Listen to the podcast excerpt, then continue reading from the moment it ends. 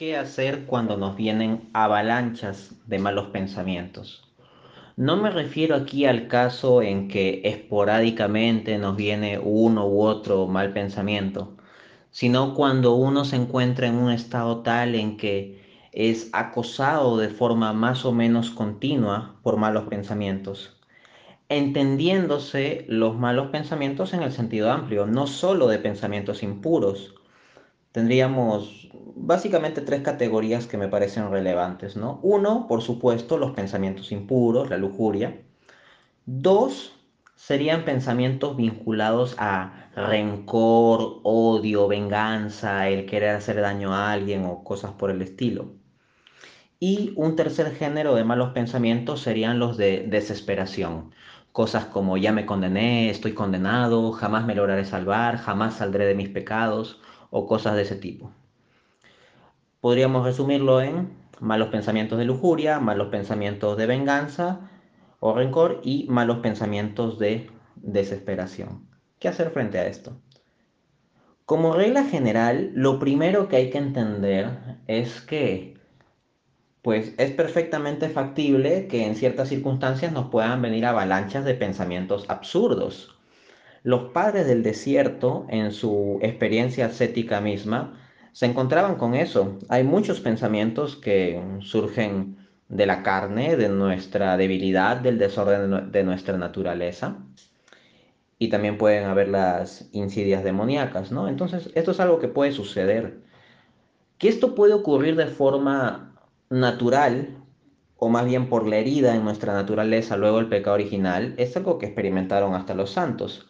Así, por ejemplo, Santa Teresa de Ávila, tan elevada en lo que es la oración y la vida mística, se refería a la mente nuestra como la loca de la casa.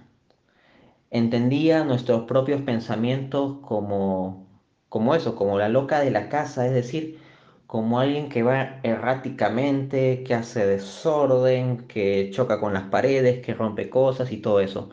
Entonces, en, gran parte nuestro pensamiento va en ocasiones a operar erráticamente, pero recordemos que hasta la misma Santa Teresa de Ávila tenía tal experiencia. En consecuencia, no deberíamos automáticamente sorprendernos porque vengan ese tipo de pensamientos. Esto es algo que uno puede más o menos esperar. Ahora, voy a dar unos consejos específicos o un consejo específico para cada uno de los tres géneros de malos pensamientos que he distinguido cuando ya viene una avalancha de malos pensamientos. Y esa avalancha es más o menos continua. Comencemos con los pensamientos impuros o de lujuria. Ahí la clave es la humildad. Cuando uno le bien vengan muchos pensamientos impuros, o más bien más que que le vengan, uno puede sentir como que le surgen, o sea, no es que de fuera lleguen a la cabeza de uno, sino que a veces surgen desde la cabeza de uno. Cuando uno se encuentre con algo así, debe ser humilde y decir, Señor, pues ¿qué se puede esperar de mí? Ya sé que soy un hombre carnal, ya sé que soy un hombre débil. Eso no es novedad. No es novedad que me venga este tipo de deseos. Pero no me voy a enfocar en esto, sino en aquello que debo hacer. ¿Qué significa esto? Si uno se pone en el plan orgulloso, decir, no, ¿cómo a mí que soy tan puro me pueden venir estos pensamientos impuros? No puede ser estos pensamientos que se alejen y todo eso. Cuando uno le comienza a dar la lucha cara a cara a los pensamientos impuros, lo único que hace es reforzarlos.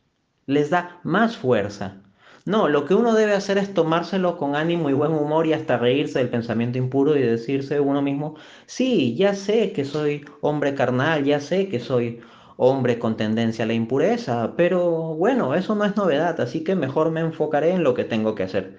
Y a continuación uno en lugar de quedarse luchando con el pensamiento impuro, simplemente trata de fijar su atención en otra cosa, en lo que tenga que hacer, bañarse, ir a clases, ir a trabajar, limpiar la sala, etc. Y uno debe tratar entonces de salir del ensimismamiento. Si uno ensimismado se va a poner a luchar contra el pensamiento impuro, más bien lo va a terminar reforzando y eso puede ser ocasión de caída. Entonces, la clave contra el pensamiento impuro es la humildad. Reconocer humildemente que, sí, que tenemos esa tendencia a la impureza y, y que eso no es novedad y que más bien nos enfocamos en las cosas prácticas que tenemos que hacer. El segundo género de malos pensamientos son los relacionados con el rencor, la venganza.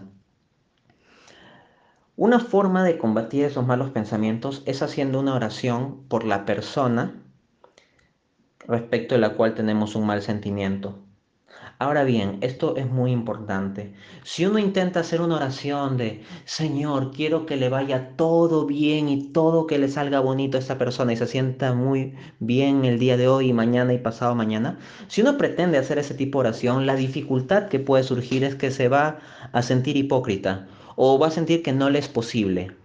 Por ejemplo, encuentras a alguien que ha hecho mucho daño, por ejemplo, a tus hijos, y de ahí que digas, este, oye Dios, que le vaya todo bien, como que va a ser muy difícil.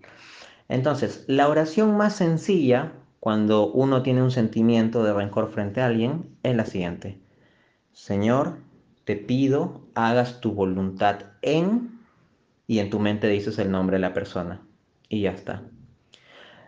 Entonces, dejamos la cuestión a la voluntad de Dios, no a nuestros sentimientos de querer hacer daño o artificialmente querer engañarnos con que sentimos que queremos que le vaya bien a la persona. Que por supuesto que eso sería deseable, pero precisamente la persona que tiene los sentimientos de venganza o el impulso de rencor no va a poder llegar a ese estado. Y aquí necesitamos una regla práctica. Cuando decimos, Señor, te pido que hagas tu voluntad en, dejamos que el Señor disponga si su voluntad es castigarle, si su voluntad es hacer que esa persona se arrepienta y se convierta, si la voluntad de Dios es que esa persona sufra mucho en esta vida y eventualmente se dé cuenta y cambie por los finales, o si al final esta persona se condenará, ya lo dejamos todo a la voluntad de Dios.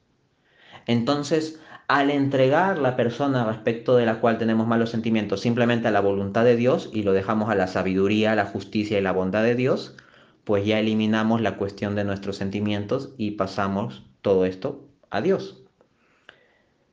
Entonces, contra los malos pensamientos de venganza, la solución es entregar esas personas a la voluntad de Dios y dejar que Dios mismo disponga el, contenido de su voluntad a este respecto. Finalmente, en cuanto a los pensamientos relacionados a la desesperación, cuando uno ya entra, no, es que yo estoy entre los condenados, nunca voy a salir de este pecado, siempre voy a caer, ya para qué lucho, al final me voy a condenar. Cuando uno entra en ese tipo de pensamientos, pues en primer lugar debe recordar que no somos omniscientes, el único omnisciente es Dios. Así que, quién sabe, y en el último instante de nuestras vidas logramos un genuino arrepentimiento. Quién sabe, y Dios el día de mañana está eh, regalándonos pues una gran conversión. O quién sabe, Dios ya hace varios años o hace varios días nos regaló una, una, auténtica conversión y nos hallamos en medio de ese camino de la santidad, pero eventualmente podemos entrar en periodos de sequedad espiritual y podemos tener ciertas caídas con la desesperación, pero dentro del camino de Dios.